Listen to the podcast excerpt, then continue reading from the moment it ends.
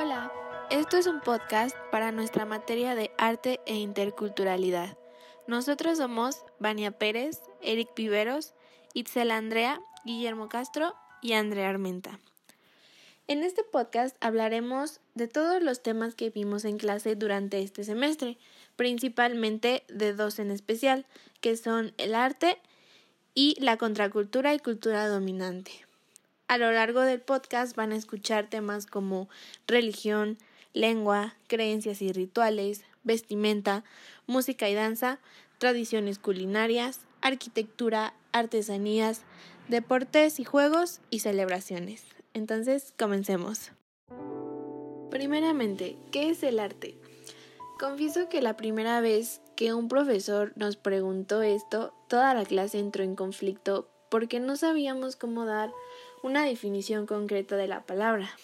Entonces, aquí es cuando nos pasó el profe la mejor definición que pude escuchar y que puedo compartirles de arte. Ludwig Wittgenstein nos dice que el arte no es definible porque su significado cambia y emerge en términos de su contexto y uso. Por lo tanto, no podríamos decir que una obra es arte y otra no lo es. Ambas pueden serlo. Lo sé, es confuso, pero considero que tiene razón. Considero que el arte cambia y se modifica conforme pasa el tiempo, conforme pasa la historia y conforme se transforma su contexto. Es por eso que, por ejemplo, cuando hablamos de contracultura y una cultura dominante, es prácticamente eso, lo mismo que arte. Las culturas cambian, el tiempo pasa y se agregan nuevos aspectos, nuevos elementos a esta cultura. Pero entonces, esta contracultura surge porque la cultura dominante ya no eh, cumple con las necesidades y aspiraciones de este grupo de personas. Entonces, ahí es cuando este grupo de personas se empieza a sentir inconforme con lo que tienen esa cultura y surge la, la nueva contracultura. Esta contracultura, eh, pues claro, generada después de sentimientos de malestar, de frustración, de indignación o de, o de inconformidad, como, como ya he dicho. Es decir, estas, esta contracultura desafía las normas ya establecidas que tenía la cultura dominante porque fue evolucionando, fue eh, cambiando con el tiempo. Y, y así pasa. Y no quiere decir que una contracultura esté mal o que estén equivocadas al hacerla. Yo creo que es todo lo contrario porque genera cambios y genera un despertar en la sociedad.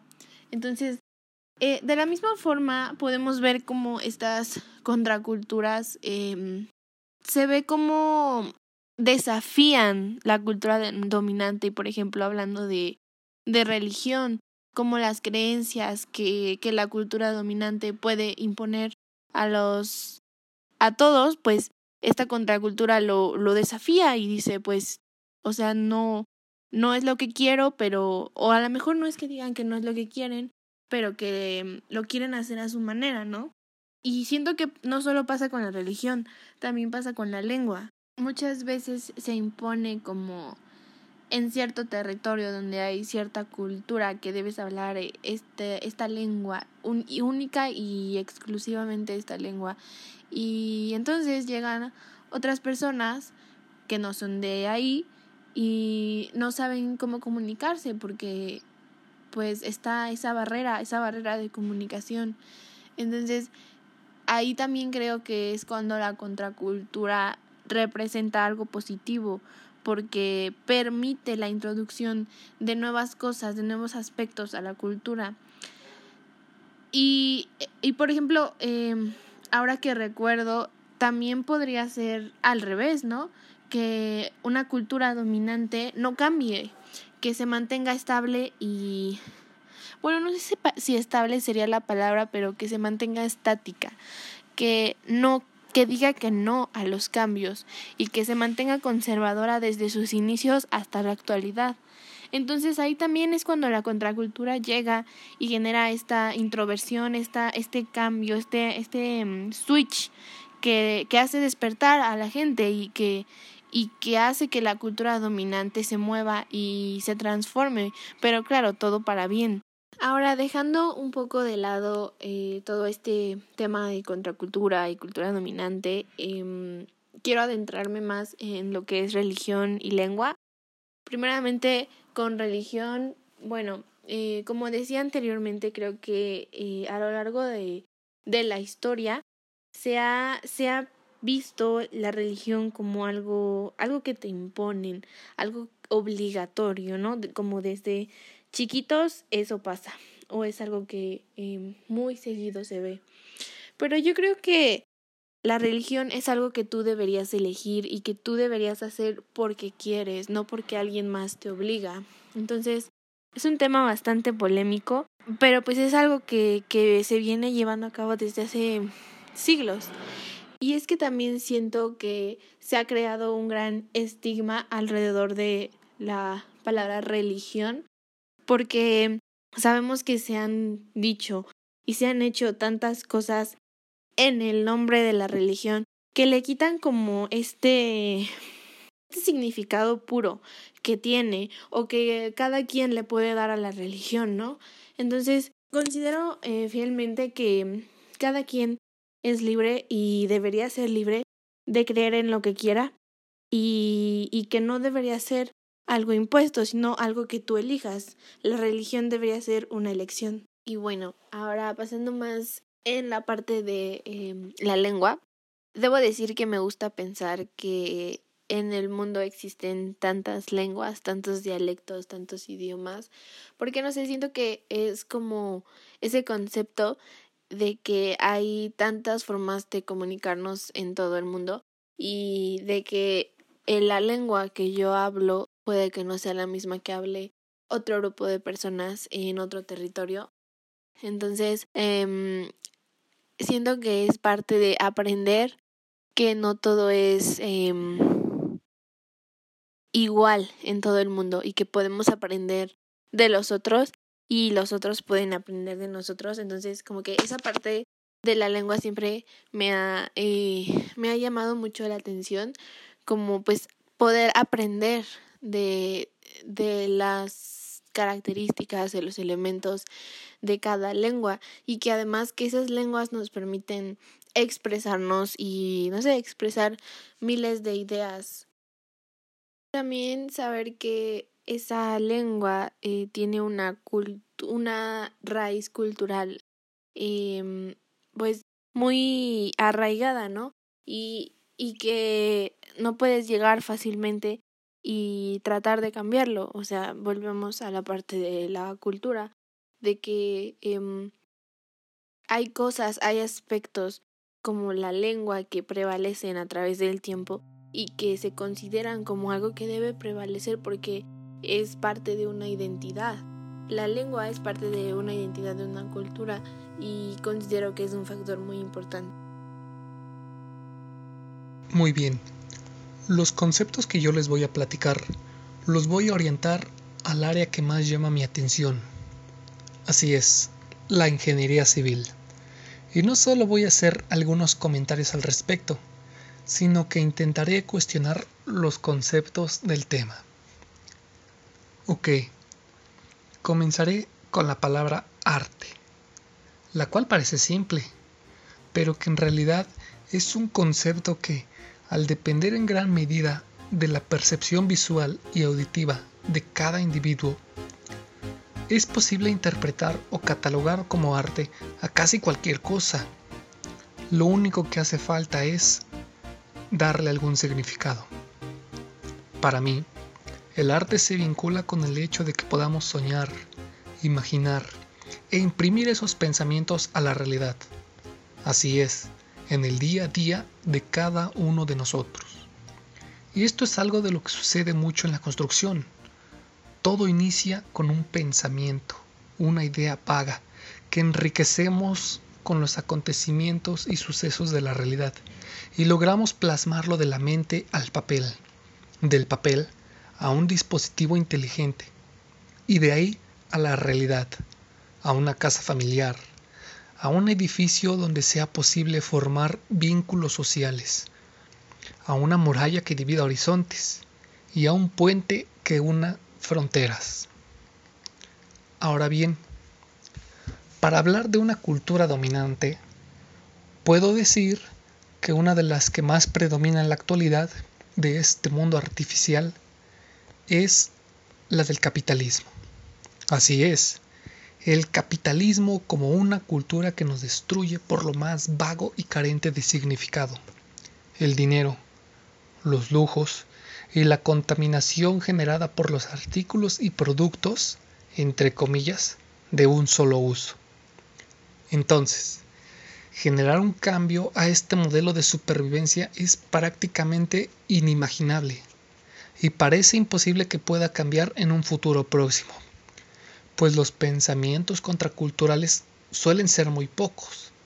Además, estos suelen ser aplastados y exterminados por los gigantes regímenes del poder. Parece ser que solo nos queda adaptarnos. Pero eso no es del todo cierto. Somos seres humanos y aparentemente estamos vivos. Y yo creo firmemente que mientras haya vida, hay esperanza.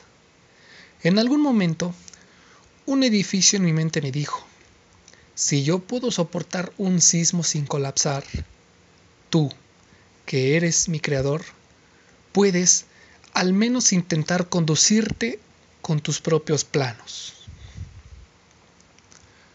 Pasando a otro tema, quiero preguntarles, ¿se les hace familiar alguna de estas fechas? 3 de mayo, Día de la Santa Cruz, primero y segundo de noviembre, 12 de diciembre, Viernes Santo, Sábado de Gloria, 16 de noviembre, 20 de noviembre, 25 de diciembre, 1 de enero. Sin saberlo, tengo el presentimiento de que al menos una de ellas se te hace familiar. ¿Sabes por qué lo sé? ¿O por qué digo que lo sé? Simple, todos tenemos alguna fecha o acontecimiento especial que disfrutamos que celebramos, por costumbre, por tradición, porque queremos sentirnos bien y queremos o creemos que eso nos hace sentir bien, felices.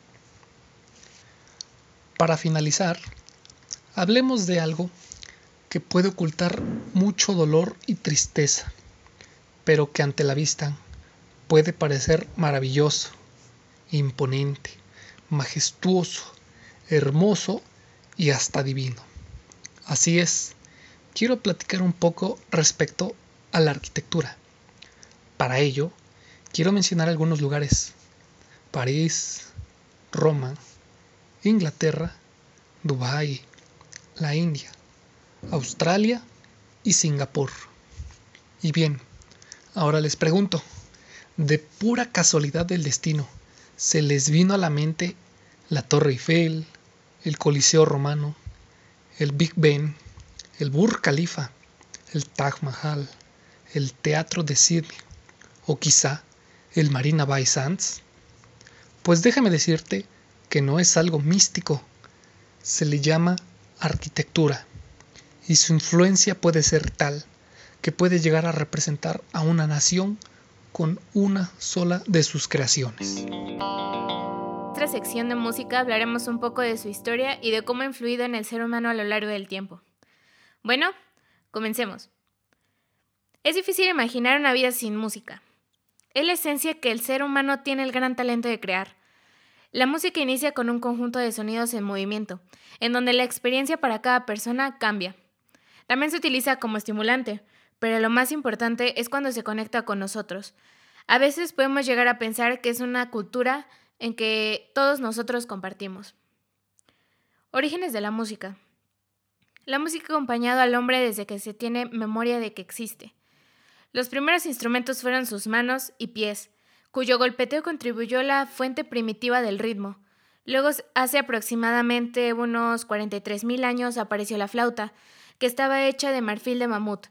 Así se construía un nuevo elemento a la música primitiva, la melodía. Es importante, pues la música se constituye de cuatro elementos esenciales, el ritmo, la melodía, la armonía y el timbre. Estos dos últimos se han ido reforzando y explorando desde hace relativamente poco, a saber, desde el Renacimiento. Muchos miles de años tuvieron que pasar para que el hombre aprendiese a escribir lo que en edades anteriores cantó y tocó, concretamente a mediados del siglo XII hasta 1150 más o menos, se comenzó a introducir lentamente en la civilización occidental la música media, como entonces se le llamó. Pero, ¿cómo llegamos hasta ese punto en el que la música adquirió un grado de complejidad tan elevado?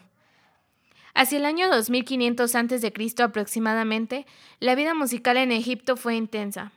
Solo vocal con instrumentos, danzas fúnebres que utilizaban escalas propias, muy diferentes a las que tenemos hoy en día. Canto antifonal, que se canta por dos coros de manera alternativa y que mayormente es el carácter religioso. Y reposorio, canto litúrgico cuya parte principal la canta un solista que luego es coreado por el coro o los presentes en el ritual a modo de respuesta. Durante el Imperio Medio, los egipcios poseían sistros, flautas sencillas, dobles y arpas curvas. Durante el Nuevo Imperio, laudes, cítaras y liras. En el Bajo Imperio se conocieron las campanillas, los címbalos, el aulos y el órgano hidráulico. Mucho más adelante, en el siglo IV a.C., Pitágoras descubría las principales consonancias, en las cuales se regía nuestro sistema tonal en la actualidad. Descubrió que las octavas, cuartas y quintas correspondían a divisores exactas sobre una cuerda tensada sobre un arco. De ahí la escala que lleva su nombre. Como las armonías no figuraba dentro de la música antigua, la noción de la tonalidad no existe. Lo que lo determina es una variedad de escalas en el sitio de semitono, es decir, la nota en el tono al cual se reúnen todos los grados de la escala. Los griegos, por ejemplo, admitían tres géneros musicales. El género diatónico, muy parecido a nuestra escala en la actualidad, el género cromático, la escala que está constituida por únicamente semitonos, y el género enarmónico, que admitía cuartos de tono, los cuales prácticamente están extintos. Pero eh, para los griegos, cada uno de estos modos citados correspondía a un estado del alma diferente. Cada uno tenía su propio carácter y se utilizaba dependiendo lo que quisiera expresar, ya sea alegría, dolor o tristeza. Acerca de la música griega, ¿qué queda de ella? Casi nada. Algunos versos del coro para el Orestes de Eurípides, dos himnos de Apolo del siglo II a.C., dos himnos de Mesómedes de Creta y algunos fragmentos vocales. La música griega fue esencialmente vocal. Todas las obras líricas, monólogos, diálogos, coros se cantaban. Y la música era obligatoria tanto en el teatro como en los Juegos Olímpicos. En el teatro había una relación estrecha entre música y poesía.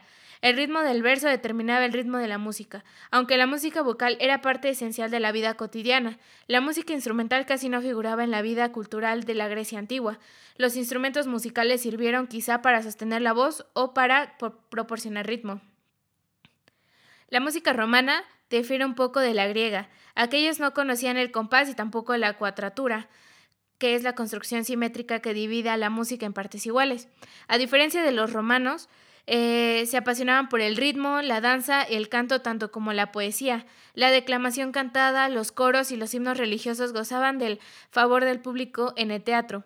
Los juegos, en los sacrificios y en los banquetes, donde los instrumentos tocados de lira, cítara, eh, etcétera, acompañaban a las voces.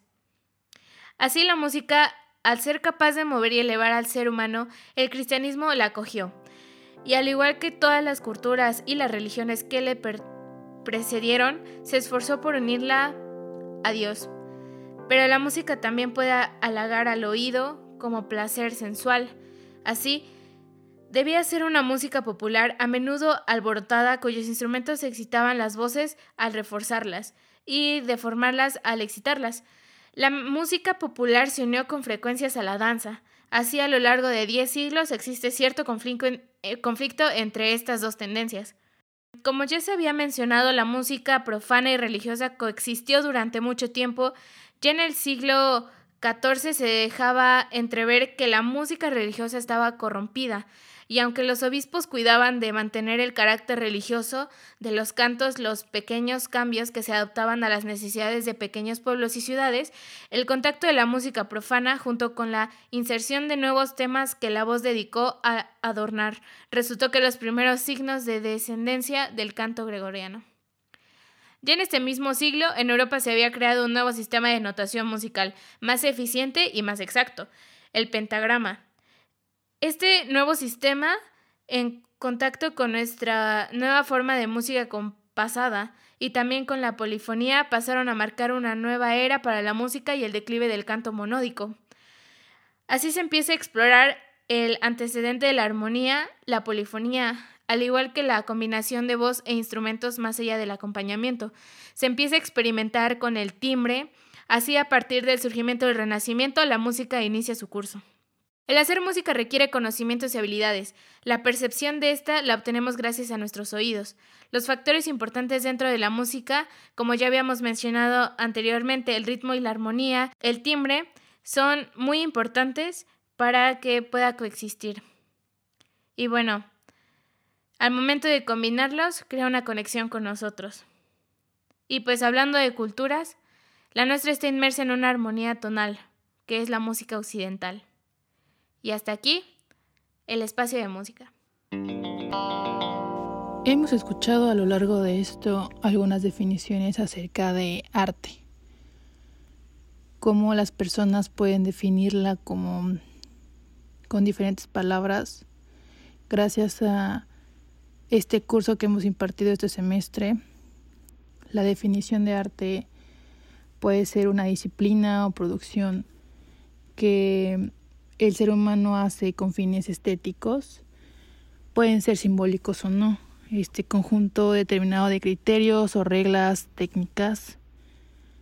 También se puede referir para aquellos procesos manuales que requieren de una aplicación de reglas, de técnicas específicas orientadas para pues los sentidos.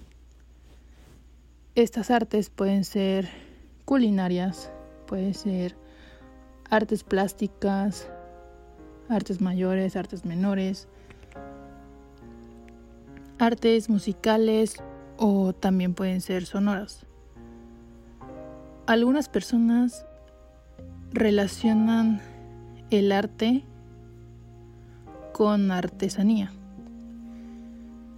La artesanía puede ser denominado por arte o esta técnica de elaboración de objetos.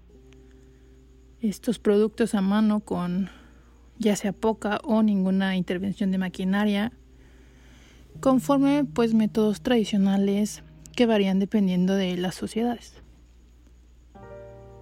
Estos productos artesanales tienen un valor único, pues la expresión o los valores simbólicos este, ideológicos de ciertas culturas van cambiando alrededor de, de las regiones. Eh, la artesanía consiste en ese trabajo manual con materias primas, generalmente varía de la región, de la localidad que habita el artesano. Este, se usan métodos, técnicas que son patrimonio inmaterial de su comunidad, de la cultura específica. Suelen utilizarse herramientas o instrumentos rudimentarios para rara vez emplean maquinarias, ¿no? Estas técnicas, este, ya sea talabartería, talla de madera o tapicería varía dependiendo de, de la región los cual, en donde los artesanos habitan. Otra definición que me gustaría tocar es la definición de creencia, que es un término que se ocupa para definir un, asentimiento, un una conformidad con algo. Esta idea que se considera verdadera, este paradigma que se basa en la fe, que no existe como demostración absoluta, fundamental, racional o una justificación que la compruebe. Esta creencia puede ser asociada con, con la religión, con la doctrina o el dogma. Otra definición que me parece muy importante es em, la definición de ritual. Rituales, creo que hemos escuchado hablar mucho de esto en forma particular de tradiciones religiosas o acciones religiosas. Bueno, esta, este ritual es una invitación, puede ser periódica, periódica por un grupo o sociedad para unirse en torno a un evento de naturaleza espiritual o psicológica. Este conjunto de, de prácticas o acciones se establecen por parte de una, de una tradición. Estos cultos de la religión en un lugar sagrado, en una iglesia, puede ser en un templo, sinagoga, mezquita, etc. Los rituales se caracterizan por tener música, un baile especial, discursos o palabras más formales, comida o algo en especial. Estos son asociados por, por los paganos, mm, ya sean, bueno, cristianos u otro otro índole, este, que predomina, predomina más que nada las creencias, ¿no? El ritual es básicamente eso.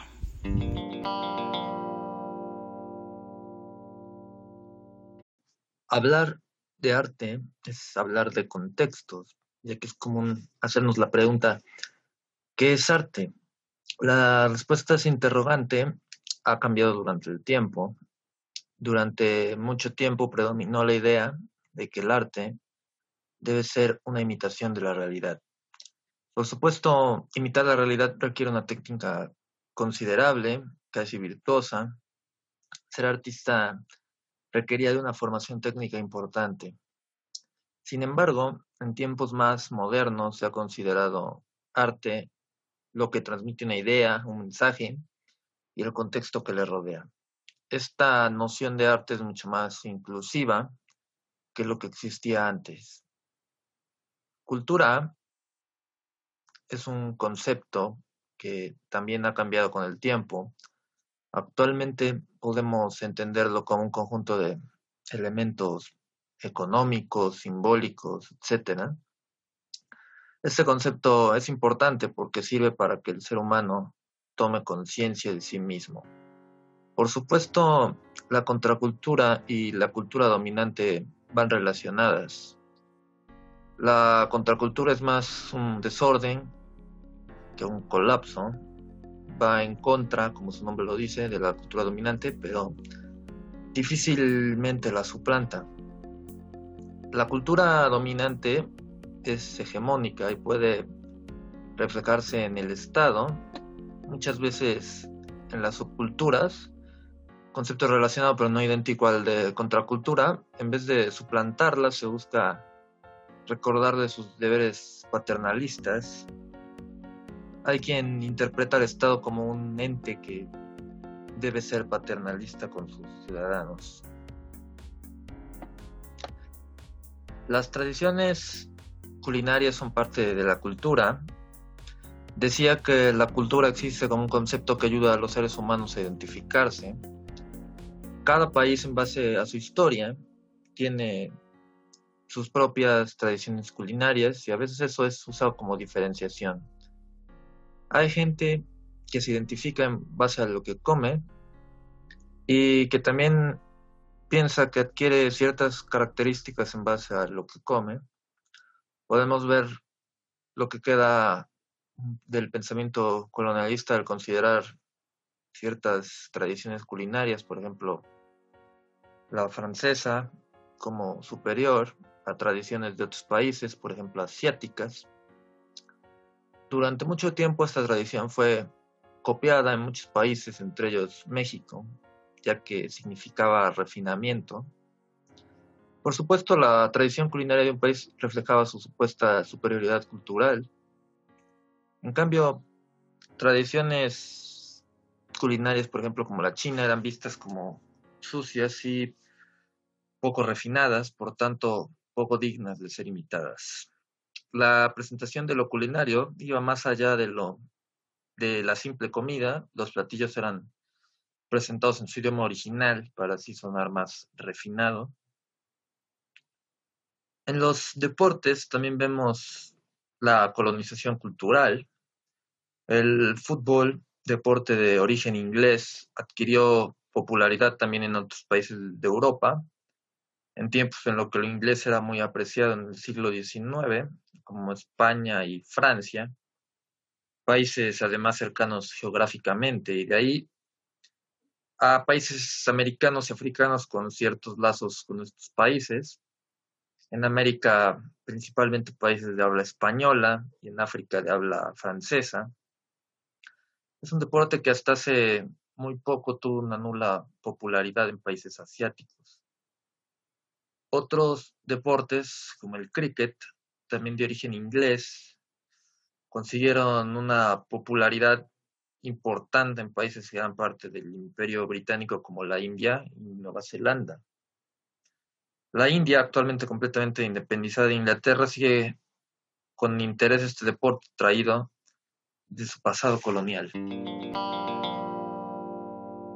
Bueno, finalmente podemos decir que eh, aprendimos muchísimo en esta materia de arte e interculturalidad en varios ámbitos, eh, los cuales plasmamos en este podcast y queremos recordarles que la cultura es muy importante para los individuos y con todos los conceptos que vimos anteriormente te puedes dar un amplio panorama para seguir conociendo estos factores importantes. Y bueno, no nos queda más que agradecer a los participantes que realizaron este podcast.